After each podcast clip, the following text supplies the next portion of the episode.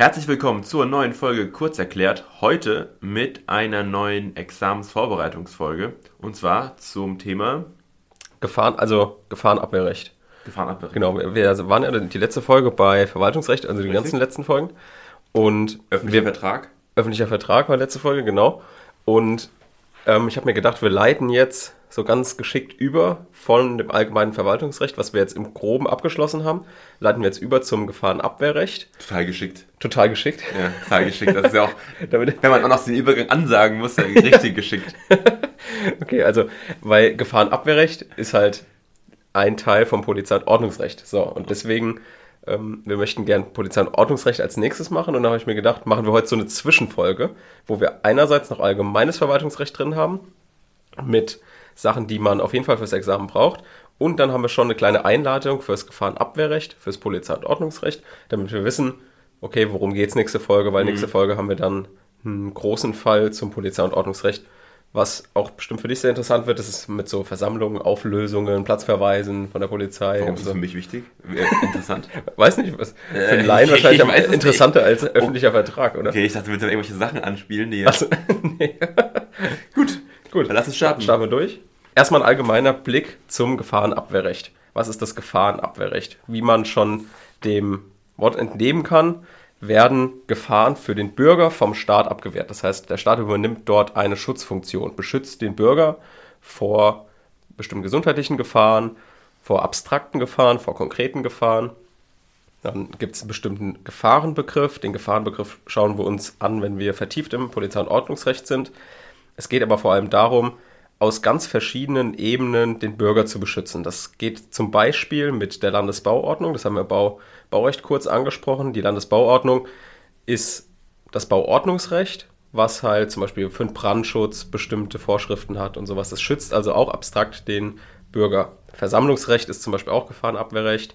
Gaststättengesetz, was wir auch schon uns angeguckt haben, ist auch Gefahrenabwehrrecht.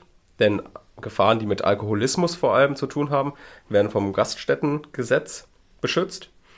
Und die Gewerbeordnung, die wir uns heute angucken, die ist auch Gefahrenabwehrrecht. Und die, das sind jetzt alles besondere Gefahrenabwehrrechtssysteme. Und das allgemeine Gefahrenabwehrrecht ist ganz typisch das Polizei- und Ordnungsrecht. Dafür gibt es auch ein eigenes Gesetz, das ist in jedem Landesgesetz geregelt. Das POG heißt es jetzt bei uns in Rheinland-Pfalz. Und dort sind alle Befugnisse, alle Ermächtigungen, wonach die Polizei irgendwie einschreiten kann oder die allgemeinen Ordnungsbehörden. Das heißt, wir merken uns, es gibt allgemeines Gefahrenabwehrrecht und es gibt spezielles Gefahrenabwehrrecht. Das allgemeine Abwehrrecht, Gefahrenabwehrrecht ist Polizei- und Ordnungsrecht. Das Besondere ist Gewerberecht, äh, Baurecht, Versammlungsrecht, Gaststättenrecht und so weiter. Dann schauen wir mal uns konkreter an, Gefahrenabwehrrecht. Was macht der Staat dort? Er wehrt, wie gesagt, Gefahren ab. Nach dem Grundsatz, schnell, effektiv und kostengünstig soll er die Gefahren abwehren. Also kostengünstig auch möglichst schnell und billig. Ja, Ja. Gutes Motto. Ja, es gibt auch einen Verantwortlichkeitsbegriff. Das heißt, eine Maßnahme richtet sich in der Regel immer gegen jem- jemanden, der die Gefahr verursacht hat. Und da wird keine Rücksicht auf Verschulden genommen. Es ist ganz wichtig, dass ihr euch das merkt. Es ist wirklich vollkommen egal, wer jetzt schuld an dieser Situation ist. Es wird jemand als Verantwortlicher nach bestimmten Begriffen, die wir uns noch angucken, auserkoren und er hat dann erstmal auf der ersten Ebene die Gefahr zu beseitigen. Ob er jetzt letztendlich an der Gefahr irgendwie Schuld hatte oder nicht, das klären wir erst auf der zweiten Ebene, nämlich dort, wo die Kosten verteilt werden. Aber erstmal geht es darum, für die Polizei und die allgemeinen Ordnungsbehörden die Gefahr schnell, effektiv und kostengünstig abzuwehren, ohne Rücksicht auf Verschulden. Das heißt, wir wissen auch, es gibt die Polizei, es gibt die allgemeinen Ordnungsbehörden. Heute gucken wir uns mal so ein bisschen die Ordnungsbehörden an. Denn es gibt einmal allgemeine Ordnungsbehörden, das sind zum Beispiel die Stadtverwaltung, Gemeindeverwaltung, Kreisverwaltung. Und dann gibt es die Sonderordnungsbehörden. Das sind natürlich die, die wir vorher schon als spezielles Gefahrenabwehrrecht eingeordnet haben. Also die Gewerbeaufsichtsbehörde, die Bauaufsichtsbehörde, die Gaststättenbehörde und so weiter. Das sind also dann die Sonderordnungsbehörden, weil es sich um spezielles Gefahrenabwehrrecht handelt. Genau, was nehmen wir da jetzt erstmal mit? Wir bewegen uns heute im besonderen Gefahrenabwehrrecht in der Gewerbeordnung und wir gucken, wenn wir bestimmte Gefahren abwehren, nicht nach dem Verschulden, sondern nur, wer ist dafür verantwortlich, wer muss erstmal die Gefahr grob beseitigen. Das heißt, wir starten mit einem kleinen Fall heute und Kurasch darf den jetzt mal vorlesen. Fall Swinging Ridge. G ist Eigentümer einer Villa in einem Vorort des Kreis, der kreisfreien Stadt Mainz. Zu der Villa gehört unter anderem ein Waldstück, ein Pool und ein 100 Quadratmeter großer Garten. Da G hauptberuflich Privatier ist, beschließt er sein Leben etwas aufzufrischen und überlegt sich dabei folgendes Geschäftsmodell. Er lädt die einflussreichen Einwohner, Einwohnerinnen der Stadt M in seine Villa ein. Hierbei sollen sie sich in ungezwungener Atmosphäre untereinander besser kennenlernen können. Männer haben einen Eintritt von 500 Euro pro Nacht zu bezahlen. Frauen dürfen natürlich kostenlos rein. Männer und Frauen benötigen einen Mitgliedsausweis, den sie nach einer gründlichen Prüfung ihrer Person erhalten. Hierbei gibt es die Möglichkeit, eine Premium-Mitgliedschaft zu beantragen. Premium-Mitglieder erhalten besondere Vorzüge und der Mitgliedsbeitrag kostet für alle 250 Euro im Monat. Frauen haben die Möglichkeit, noch vor Eröffnung kostenloses Premium-Mitglied zu werden, wenn sie sich dafür anmelden. Der Name des Clubs lautet Swinging Rich und es geht vorzugsweise um den Austausch von sexuellen Handlungen untereinander. Hierbei kann das gesamte Grundstück inklusive Wald genutzt werden. Der Wald steht allerdings nur für die Spielchen der Premium-Mitglieder zur Verfügung.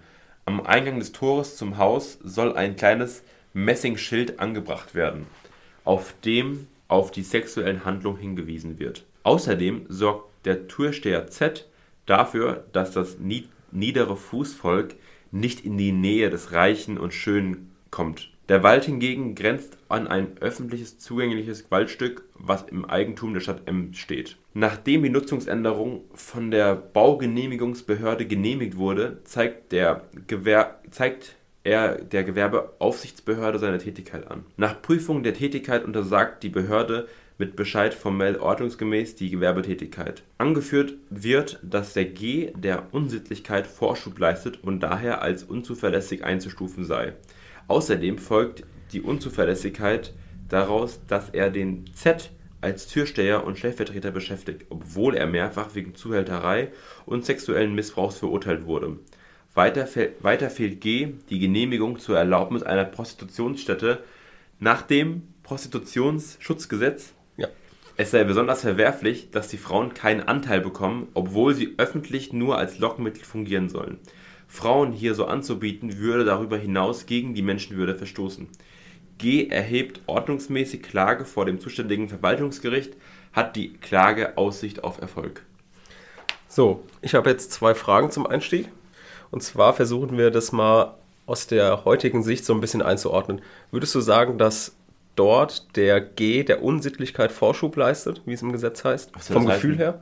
Unsittlich? Nee, Vorschub leisten. Also, was heißt das? Was, was, was, ja, also der bitte? Unsittlichkeit äh, Platz bietet. okay, ja, klar, aber andererseits ist es ja ein Gewerbe und äh, ein Gewerbe, was man ja auch so betreiben kann. Ich glaube, problematischer ist halt, dass er keine halt äh, Prostitutionsbescheinigung hat. Genau, aber da werden wir auch später noch drauf kommen, ist halt die Frage, ob das, was er dort betreibt, Prostitution ist. Genau. Das wissen wir halt nicht. Das weil ist dir komisch vorgekommen, dass, also findest du das fair, dass Männer dort voll bezahlen müssen und Frauen nicht? Das ist fair. Es ist halt ein Geschäftsmodell. Ich meine, genau. mehr Männer werden darauf anspringen, also davon geht er aus wahrscheinlich, als mhm. Frauen. Äh, und von daher, klar, die kommen kostenlos rein, aber in manchen Clubs kommen Frauen auch kostenlos rein und Männer müssen zahlen, damit das stimmt. man das so als, das ist halt ein Marketing. Genau. Äh, aber wenn man sich das mal so vorstellt, ist es ist faktisch die Situation, die Männer bezahlen 500 Euro, dürfen in diesen Club rein und die Frauen, die bezahlen nichts. Das heißt, für den, aus Sicht des Gewerbetreibenden ist es, er kriegt 500 Euro und es ist praktisch wie ein Bordell. Quasi? Quasi, ja. Ja. Das heißt, das ist halt die Frage, die wir uns stellen müssen. Ist das jetzt Prostitution oder nicht? Mhm. Genau. Ich sag nein. Du sagst nein. Vorab schon okay, mal. Vorab ich, schon ich glaube mal? Was den letzten Fall? Hast du den richtig gemacht? Und den vorletzten auch. Den vorletzten auch, okay. Also ich, ich bin klar, es hört sich an wie Prostitution. Ich finde auch, es ist sehr nah, aber es ist wahrscheinlich, Prostitution ist doch wahrscheinlich eine Sache, die du dann wirklich anmelden musst mhm. und sagen musst, es ist Prostitution. Und wahrscheinlich kannst du halt sagen, es ist ein Springer-Club und hm, ja, also könnte mir vorstellen, dass das nicht darunter mhm. fällt. Also wir haben drei Fragen, die wir uns gleich im Fall stellen. Einmal das, was wir schon gesagt haben, Prostitution, ja oder nein? Braucht, der, braucht er extra eine Erlaubnis oder ist das Gewerbe erlaubnisfrei? Das mhm. ist eine Frage, die wir uns stellen. Dann gucken wir an, uns an, ob der zuverlässig ist. Ja. Zuverlässig bedeutet, Definition dann wir gleich, aber dort, wird, wenn der Unsittlichkeit Vorschub geleistet wird, dann kann man darauf schließen, dass er unzuverlässig ist.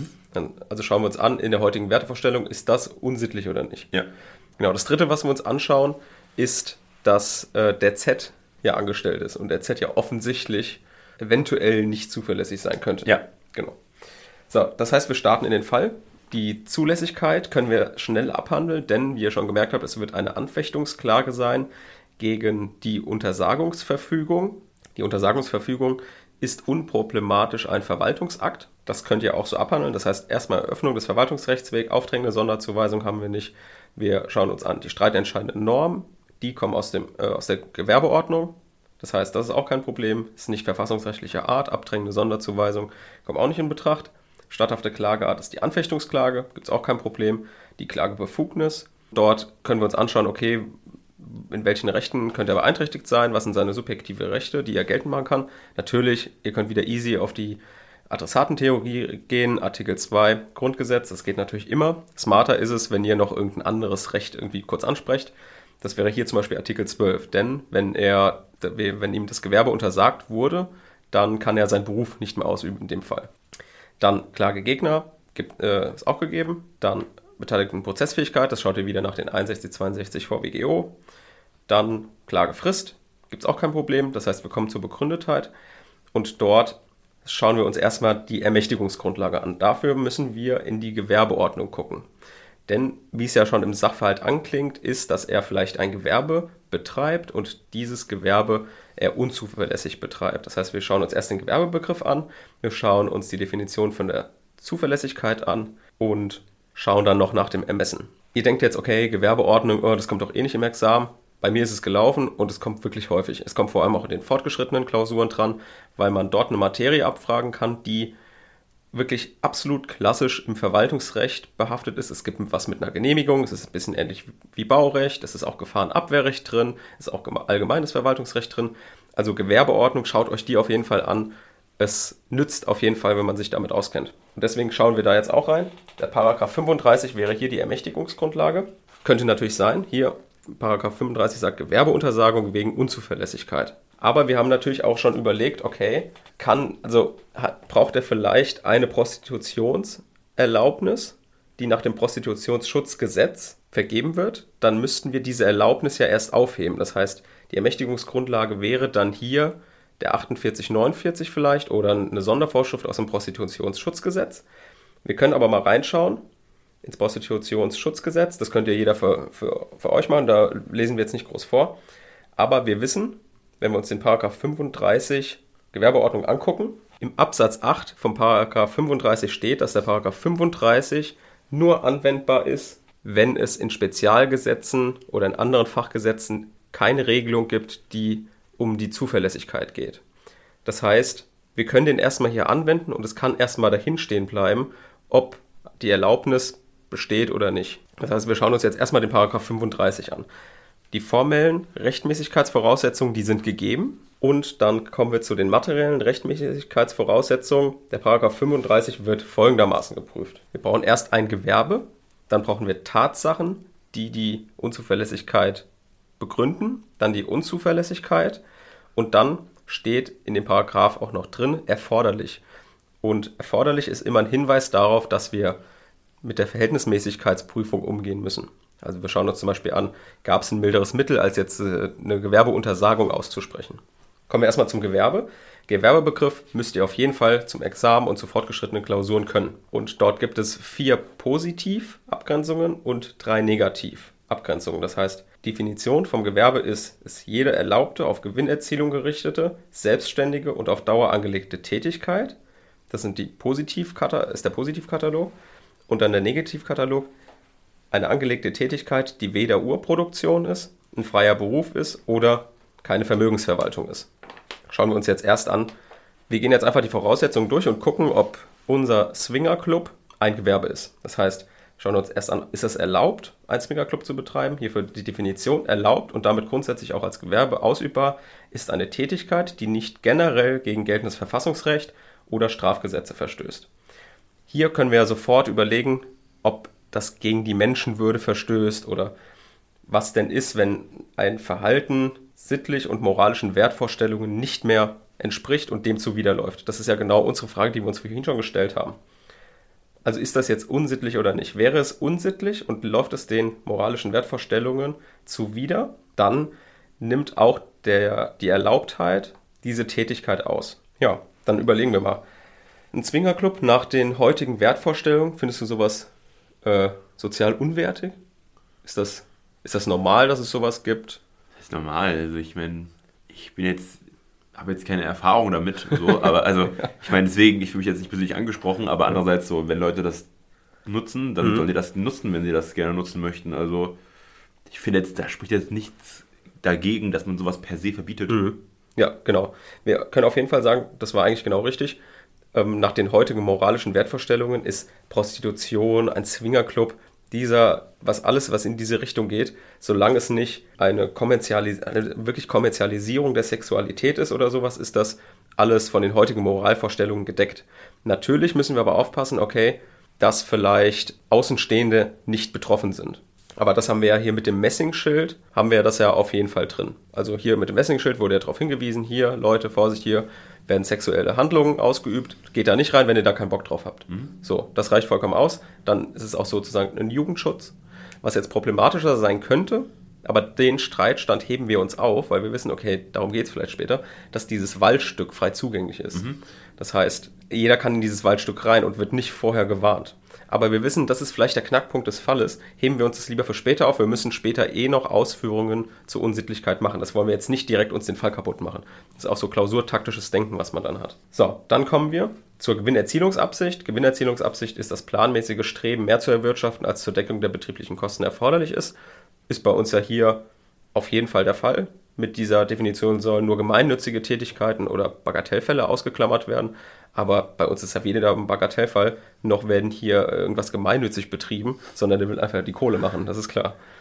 Dann Dauerhaftigkeit als Merkmal ist der Ausschluss, dient auch dem Ausschluss von Bagatellfällen. Hierzu zählen bloß gelegentlich ausgeübte Tätigkeiten. Aber man kann das ein bisschen daran festmachen, wird es oft wiederholt, wie ist der Umfang. Das heißt, wenn du irgendwie vom Fußballstadion äh, die großen Bayern-Karten vertickst, auch wenn es nur einmalig ist, kann man trotzdem eine Dauerhaftigkeit annehmen, weil dieser Umfang so umfassend ist. Das heißt, hier wird auch so ein bisschen wieder mit, mit Telos argumentiert. Und wir können aber bei uns sagen, ja, der, bei dem, das geht ja jeden Tag so. Das heißt, es ist auf jeden Fall dauerhaftig. Selbstständig ist es auch, denn selbstständig heißt, du betreibst das in eigener Rechnung, in eigener Verantwortung und unter eigenem Namen. Das macht der Geher hier auf jeden Fall. So, dann schauen wir uns ganz kurz die Neg den Negativkatalog an, damit ihr wisst, um was es geht. Keine Urproduktion bedeutet einfach die Gewinnung roher Naturerzeugnisse. Das ist da also, die, die wollten die Landwirtschaft aus dem Gewerbebegriff rausnehmen. Dann, es darf auch kein freier Beruf sein. Freie Berufe sind wissenschaftliche, künstlerische und schriftstellerische Tätigkeiten höherer Art, die eine höhere Bildung erfordern. Da stellen wir uns einfach die Frage, hat er hierfür einen Hochschulabschluss gebraucht? dann wäre es kein Gewerbe. Aber dafür brauchst du ja keinen Hochschulabschluss, um einen Swingerclub zu betreiben. Deswegen, klar, bei uns auch kein freier, also es ist kein freier Beruf. Dann keine reine Vermögensverwaltung.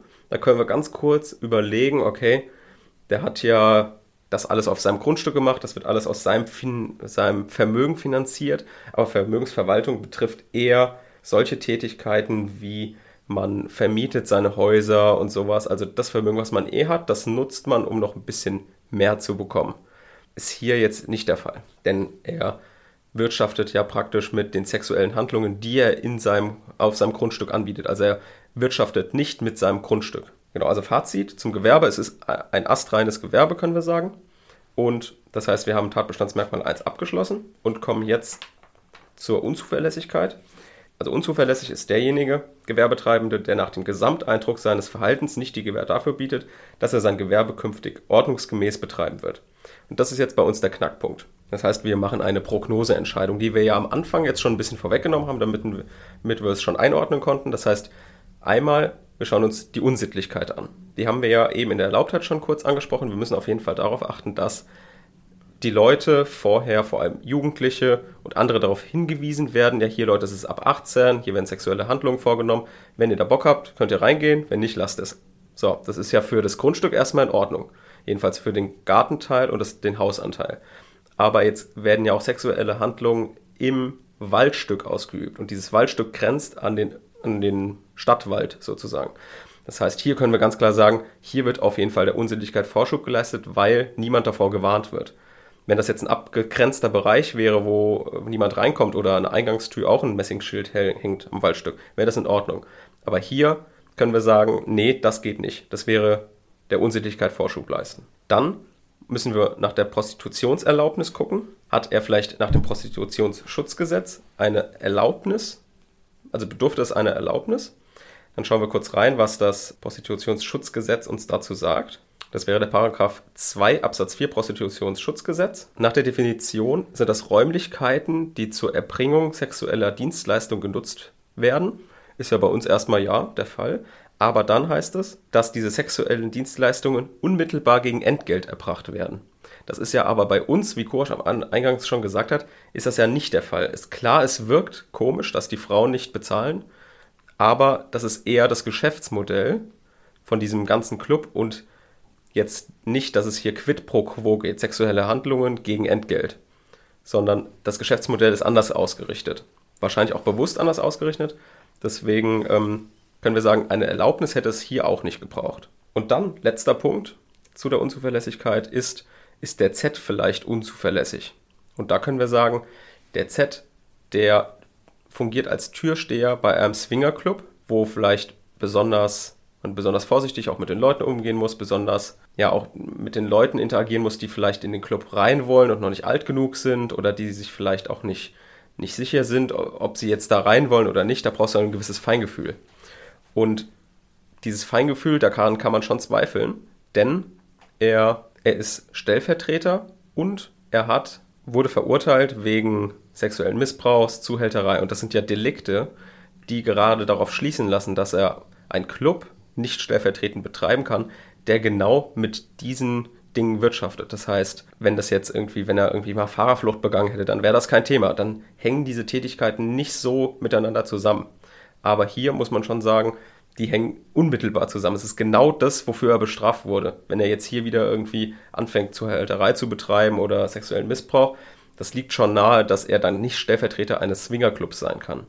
Das heißt, auch hieraus schließen wir wieder, dass er, also das ist dem Gewerbetreibenden, die Stellvertreterhandlungen sind dem Gewerbetreibenden zuzurechnen. Das heißt, wir können hier sagen, auch das könnte die Unzuverlässigkeit begründen.